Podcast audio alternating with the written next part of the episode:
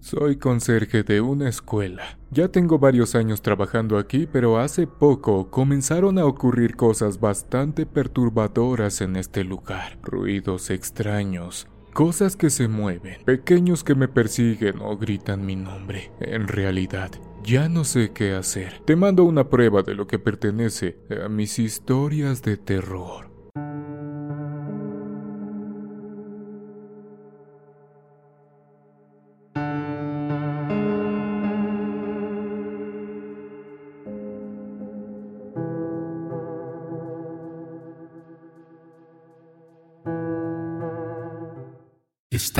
Listos para esto?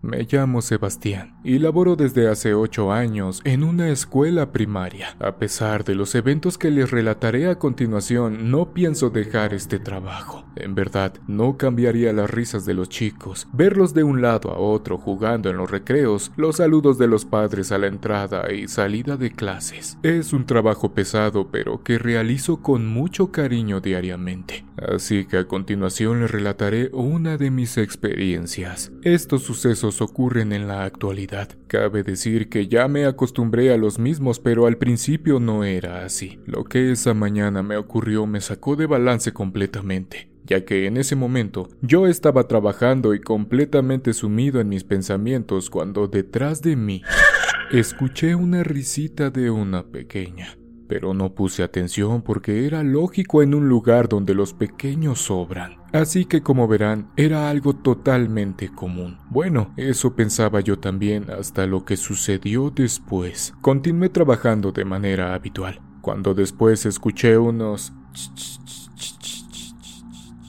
Yo volteaba a todos lados y nada. Lo primero que pensé era que algún chiquillo me estaba haciendo una broma que, por cierto, eran habituales, pero en esta ocasión no era así. Así pasó el día hasta que salieron los pequeños de clases. Después salieron los maestros y una vez que estuve seguro de que no había nadie, empecé a limpiar cada salón. Ese día iba a salir un poco más temprano. Así que me di prisa, pero desde el patio.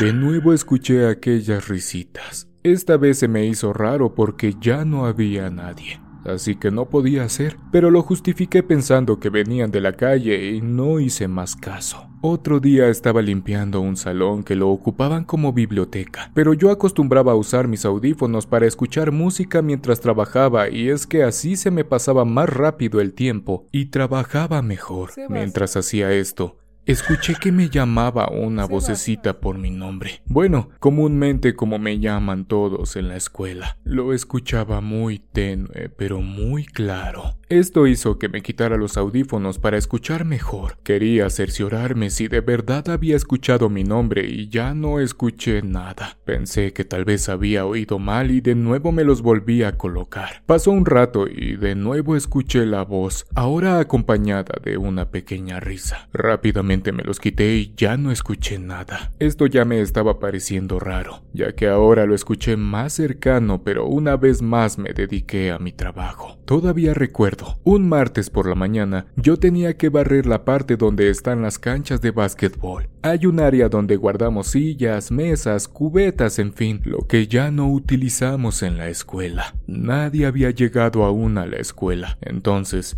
Aproveché a barrer esa parte para poder estar al pendiente para abrir el portón a la hora de la entrada. Estaba apurado cuando escuché unos pasitos detrás de mí. Me di la vuelta y no vi absolutamente nada. Después oí que algunas sillas que estaban acomodadas en el área de los cacharros se cayeron, como si alguien hubiera entrado y chocado con ellas. A punto estaba de ir a ver cuando sonó el timbre. Era hora de ir a abrir la puerta de la escuela, así que me olvidé del asunto pensando que alguno de los gatos que acostumbraba a entrar había causado el desastre. En otra ocasión, recibí tremendo susto. Fue cuando estaba barriendo el área que tenemos de juegos, justo detrás de los salones de segundo año. Tenemos en la escuela unos columpios, resbaladillas, subibajas y entre otros juegos más. En ese momento ya solo estaban en la escuela la directora y dos maestras que estaban revisando unos pendientes, pero ningún chico ya. Cabe mencionar que en ocasiones se quedaban los hijos de algunas maestras mientras estaban trabajando, pero ese día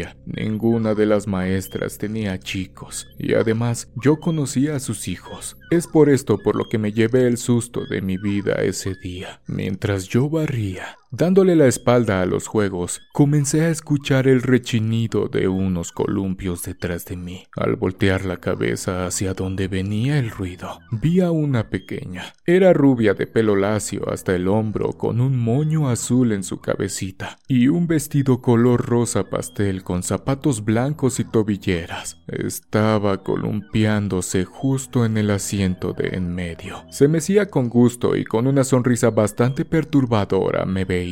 Yo en ese momento me puse muy nervioso y no supe qué hacer. Pensé, la pequeña se metió y yo no me di cuenta. Me llamarían la atención además. No tenía que estar ahí. Le dije, ¿cómo te llamas? ¿Dónde está tu mamá? Esta pequeña solo me contestaba a cada pregunta, Dulce Rosita. Mientras seguía columpiándose, me asomé y vi si salían las maestras para que vinieran a verla. Tal vez hablaría con ellas con más confianza. Así que le dije, espera aquí, ahora vuelvo. Fui por las maestras y les dije sobre aquella jovencita. Ellas ya habían terminado y estaban recogiendo sus cosas para salir, así que me acompañaron a los juegos para hablar con la pequeña. Llegamos a ese lugar y, para sorpresa nuestra, ya no estaba. Solo el columpio que seguía moviéndose como si alguien hubiera bajado recientemente. No lo estaba inventando. Las maestras estaban algo confundidas y antes de salir todos nos dimos a la tarea de buscarla. Tal vez era una broma de aquella chiquilla y se escondió en algún salón o en la pequeña casita de madera que era parte de los juegos y que tenía dos pisos, resbaladilla y tobogán. Revisamos todo, pero ella no apareció. Pensamos que de la manera que entró tal vez salió. Yo me quedé muy preocupado porque esperaba no se hubiese escondido en algún lugar donde no la pudiéramos ver pero ya habíamos revisado todo. Los salones estaban todos cerrados con llave, igual los baños. En el único lugar donde se podía esconder era en los trebejos o en los juegos. Cerramos la escuela y nos fuimos a nuestras respectivas casas. Pasaron algunos días y no la vi más así que pensé que este incidente había pasado, hasta que una mañana la volví a ver fuera de los baños mientras yo estaba adentro lavándolos. Ahora la vi correr hacia el área de los juegos. Se subió de nuevo al columpio en donde la vi antes meciéndose con su sonrisa. Lo que hasta el momento se sabe, después de tanto investigar, es que ella era hija de una maestra de la escuela que trabajó años atrás y que a veces la llegaba a acompañar en las tardes cuando se quedaba a calificar exámenes o realizar algún trabajo pendiente después de clases, ya que antes de que yo entrara a trabajar en esta primaria, tenían turno vespertino, así que a veces se quedaban ya tarde y que en una ocasión mientras jugaba se puso muy mal. Esta pequeña Tenía un problema cardíaco y lamentablemente mientras jugaba, dejó de existir en la escuela, justo en los juegos que tanto le gustaban. Cuando la llego a ver ya no me asusta. He aprendido a convivir con ella. Es muy juguetona y ya conozco sus bromas, así como sus risitas, pero lo que sí sé es que aún no puede cruzar al otro lado. Seguirá jugando con su columpio favorito por algún tiempo más haciéndome compañía mientras trabajo.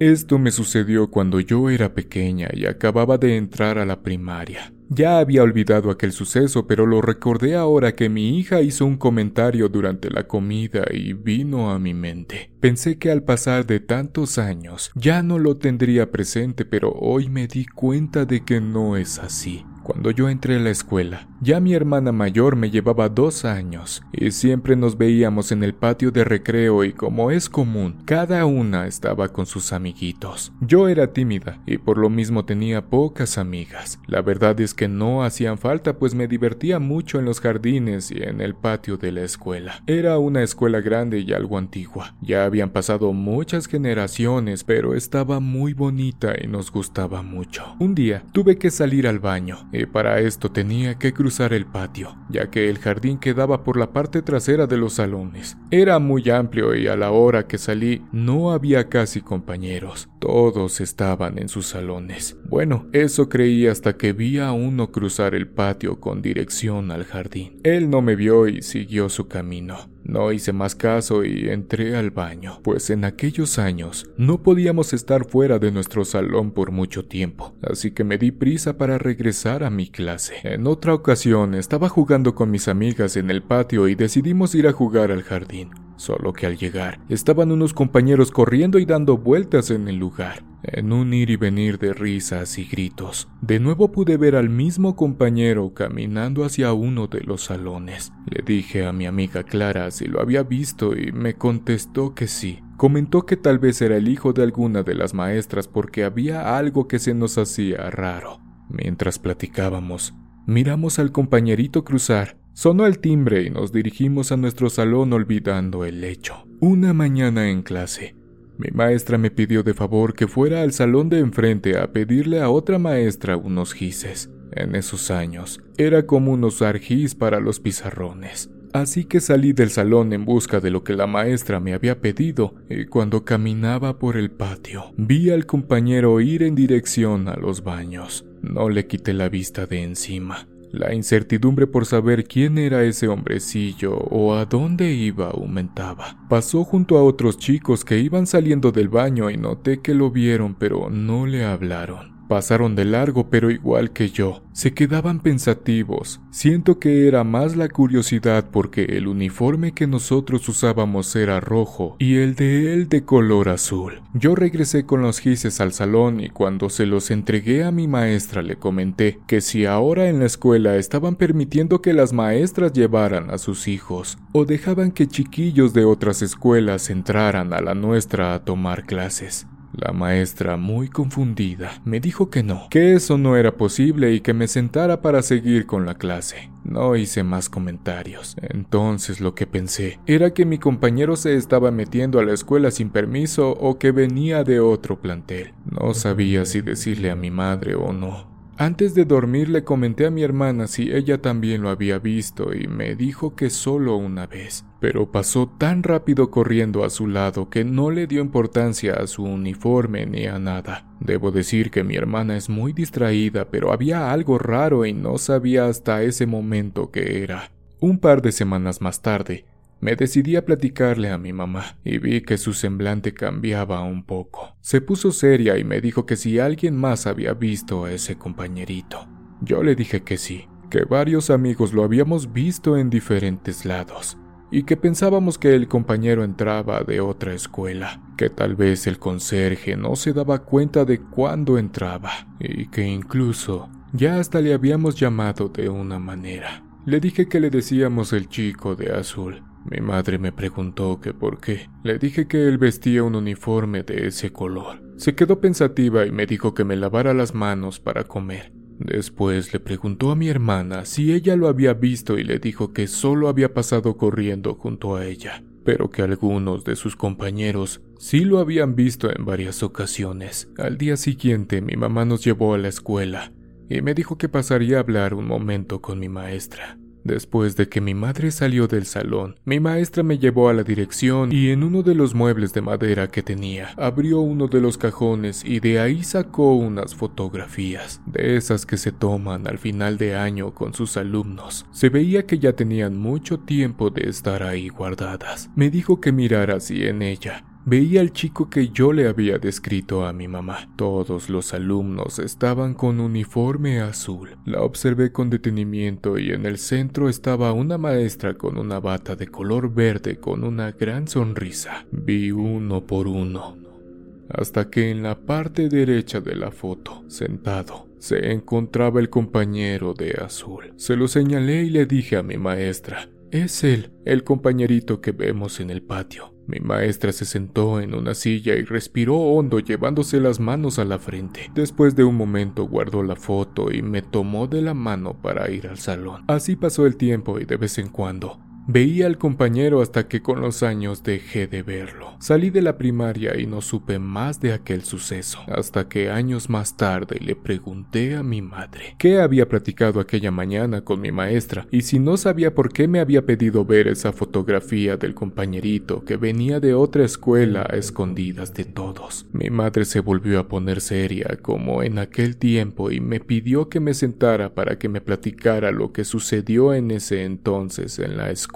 me platicó que el compañero no venía de otro plantel, que él fue alumno de la misma escuela, pero que años antes los uniformes que portaban los alumnos eran azules, y cuando me tocó entrar a la escuela, serían rojos. Mi madre me dijo que el uniforme azul lo usaron unos ocho años antes de que mi hermana y yo cursáramos la primaria. Justo dos años antes de que mi hermana entrara, el chico que veíamos en la escuela estaba en segundo año, pero lo que no todos sabían es que el pequeño tenía una enfermedad incurable. Aún así, el compañerito iba a sus clases como todos los demás, y le gustaba mucho dar paseos por el jardín y sentarse en una de las bancas a platicar y observar a sus amigos jugar, cuando él ya estaba muy cansado. Así pasaba sus últimos días, hasta que aquella tarde no aguantó más. Lo despidieron de la escuela antes de irse. La maestra le daba clases por un tiempo en su casa, pero esto no sería por mucho. Pronto dejaría de existir, y creo que el chico nunca se pudo ir de su amada escuela. Por lo mismo, siguió ahí por mucho tiempo hasta que ustedes fueran dejándolo de ver, o por fin se dio cuenta de que ya no pertenecía a este mundo y tenía que partir. Al escuchar esto no pude contener la tristeza que sentía al recordarlo caminar entre el jardín,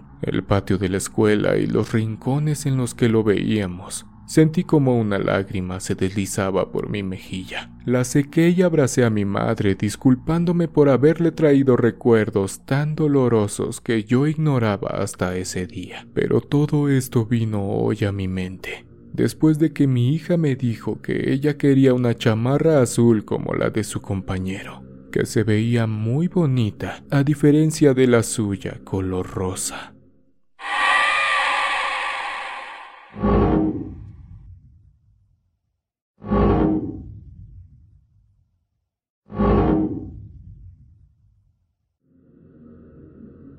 Esta historia ocurrió por el año de 1993, en la ciudad de Gorham, Estados Unidos. En ese entonces, yo era el chofer de autobús escolar en una escuela secundaria. Yo me encargaba de recoger a los adolescentes en sus casas para llevarlos a la escuela y también cuando salían a museos, campamentos y excursiones.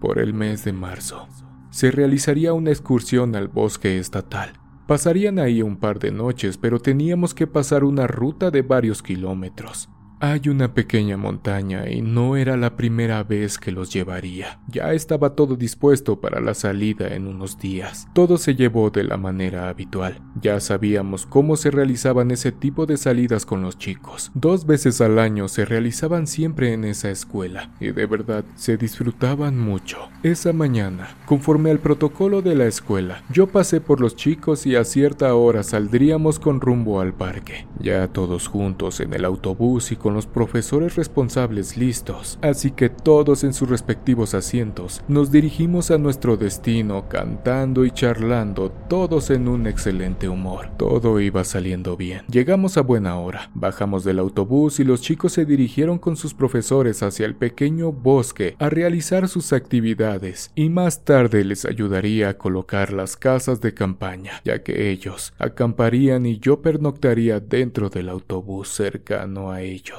ya que justo me estacioné a un lado del bosque. Así que de esa manera transcurrió el día. Ya entrada la tarde, se montaron las tiendas de campaña y realizarían una pequeña fogata. Todo estaba saliendo bien y con toda normalidad hasta ese momento. Pero más noche, todo cambió.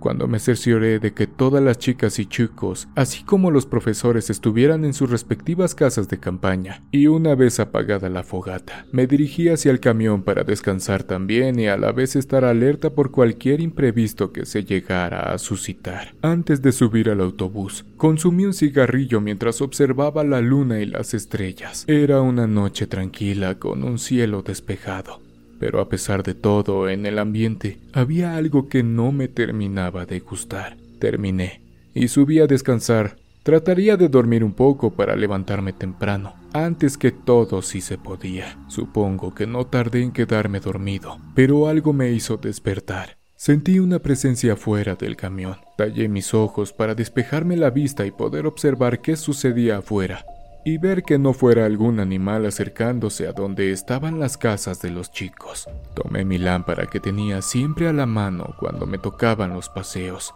Primero alumbré las ventanas antes de bajar. No veía nada extraño, pero seguía haciendo algo que no me gustaba y me ponía nervioso. Al no ver nada raro y pensando que tal vez era idea mía, volví a acomodarme para dormir, ya que eran las 2 de la mañana y aún faltaba para levantarse, y como tendríamos que salir por la mañana para ir a otro lado, mejor seguiría descansando por unas horas más. Me quedé dormido de nuevo.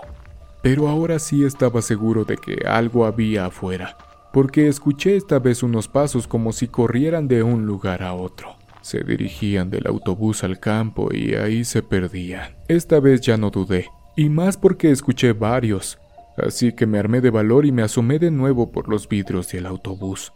Alumbré y solo alcancé a vislumbrar una sombra que se movía con rapidez hacia el bosque, pero de manera sigilosa. Me preocupé porque solo alcancé a distinguir que era una forma humana y podía ser algún ladrón o uno de los chicos que se había salido de la casa de campaña. Y si esto pasaba, podríamos tener problemas con sus padres si algo les sucedía. También pensé que podrían ser algunos chicos teniendo una cita clandestina. Al fin jóvenes, y alguna parejita impetuosa se había citado a esa hora sabiendo que ya todos estaban dormidos así que bajé con lámpara en mano para darles alcance y traerlos antes de que los profesores se despertaran y dieran cuenta de lo sucedido. Me coloqué una gorra y bajé deprisa para ir en busca de quien fuera. Al estar con un pie fuera del camión, me paré en seco ya que lo que vi me dejó al principio dudoso, después temeroso de lo que pudiera suceder. A unos metros de donde estaba estacionado el autobús, se veía una luz en el campo. Esto me hizo pensar que tal vez eran unos excursionistas que habían llegado más tarde, pero lo que me preocupó era que también podrían ser ladrones. Nosotros no teníamos con qué defendernos de ser así, pero tenía que cerciorarme. Así que fui a buscar un bat que tenía en el autobús y solo me acercaría con cuidado para ver quiénes eran esas personas. Claro, tenía miedo, pero no podía hacer otra cosa, así que una vez que yo supiera quiénes eran, podría llamar a la policía o en su defecto regresar tranquilo al autobús. La duda surgía porque la sombra que vi de esa persona se había ido de manera apresurada. Bueno, no quedó más que acercarme a esa luz misteriosa. Con todo cuidado fui acercándome a donde se veía aquella luz. Pude ver que era una fogata. Yo no prendí la luz de mi lámpara para que no se percataran de mi presencia en dado caso que alguien estuviera despierto y pudiera alertarlos. Así que me acerqué un poco más. ¿Y cuál sería mi sorpresa? Alrededor de la fogata habían varios individuos de capuchas negras y túnicas, sentados y murmurando unas palabras que no eran entendibles. Ahora me daba cuenta por qué había visto una sombra negra y escuché varios pasos fuera del camión, por lo que alcanzaba a ver. Eran de 8 a 10 tipos, y en sus manos tenían una especie de copas o algo parecido. No distinguía bien por la lejanía. Trataba de hacer el menor ruido posible, aunque yo estaba temblando. Después de un momento, los sujetos se pusieron de pie y detrás de ellos se les acercó otra persona con una túnica roja y en sus manos traía una especie de vasija grande. Empezaron a pronunciar cánticos o algo similar. Después este personaje les empezó a verter algo en cada recipiente y al final se colocó en medio de ellos junto a la fogata. Se quitó de la cabeza la capucha. Pude ver que era una mujer, ya que tenía cabello largo y rubio. Después dejó caer su túnica mientras que el fuego dejaba ver todo su cuerpo. En ese momento los demás elevaron sus copas por encima de sus cabezas diciendo cosas y luego derramaron todos al mismo tiempo ese líquido rojo en la mujer, mientras ella frotaba sus brazos y piernas. Yo estaba totalmente impresionado de ver eso. No me respondían las piernas y mi mente solo me pedía salir corriendo. La mujer Después de ser bañada con ese líquido carmesí, comenzó a danzar alrededor de la fogata y brincar de manera horrenda, mientras los sujetos seguían con sus cánticos siniestros. Ya no soporté mirar qué más harían. No sabía si despertarlos y pedirles que nos retiráramos de ahí, o llamar a la policía, pero si despertaba a todos y hacíamos ruido, entonces sí nos pondríamos en peligro. Estaba muy confundido por la impresión de lo que miré esa noche. Busqué de inmediato mi teléfono para tenerlo a la mano. Miré la hora y me di cuenta que eran 15 minutos para las 5 de la mañana. Pronto amanecería y tendrían que irse de ahí los tipos encapuchados. Como pude y tratando de serenarme, regresé al autobús esperando que nadie notara mi presencia, y menos los brujos de esa noche. Caminaba y volteaba hacia atrás para ver que nadie me siguiera. Afortunadamente, nadie me notó. Con toda precaución, subí al camión y me senté asomándome de vez en cuando por la ventana. Y estaba atento por si escuchaba algo más. Está de más decir que ya no dormí nada. Así me mantuve hasta que amaneció. Cuando me percaté ya estaba claro y todos los chicos y maestros estaban de pie. Nunca se dieron cuenta de nada. En cuanto los jóvenes empezaron a guardar todo y quitar las casas de campaña, aproveché y les pedí a los profesores hablar con ellos para comentarles lo que me había ocurrido la noche anterior, o mejor dicho, en la madrugada. Les comenté todo y dijeron que teníamos que dar aviso a la policía para que fueran a investigar. Así lo hicimos, sin que se les comentara a los jóvenes para no alterarlos. Fueron a investigar a donde les dije que estaba la fogata y solo encontraron las piedras donde había estado el fuego. No encontraron rastros de algún tipo de líquido. No había nada más que una botella de agua que habían usado para apagar la fogata, por lo que la tierra con carbones estaba aún húmeda. Estoy seguro de lo que vi. Sentí que no me creyeron, incluso me dijeron que me confundí esa noche, que con tantos árboles y oscuridad es fácil que eso pase.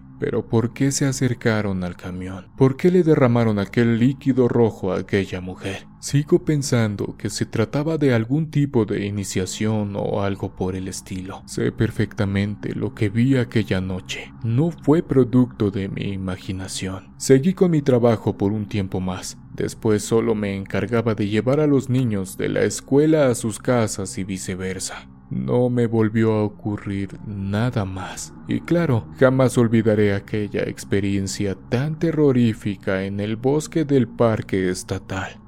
Historias escritas e investigadas para Oscuro Secreto por Yemisha, diosa de la oscuridad. Amigos, gracias por llegar hasta el final de esta emisión.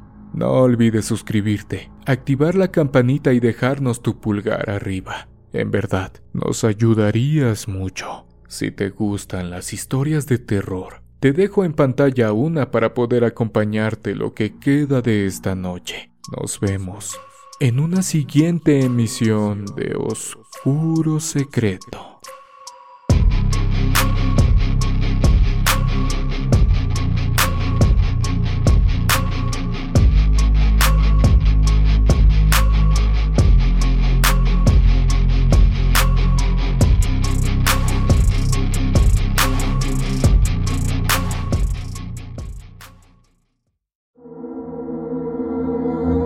¿Quieres escuchar las historias de terror que más te gustan sin cortes comerciales? Puedes convertirte ahora en miembro de ACAST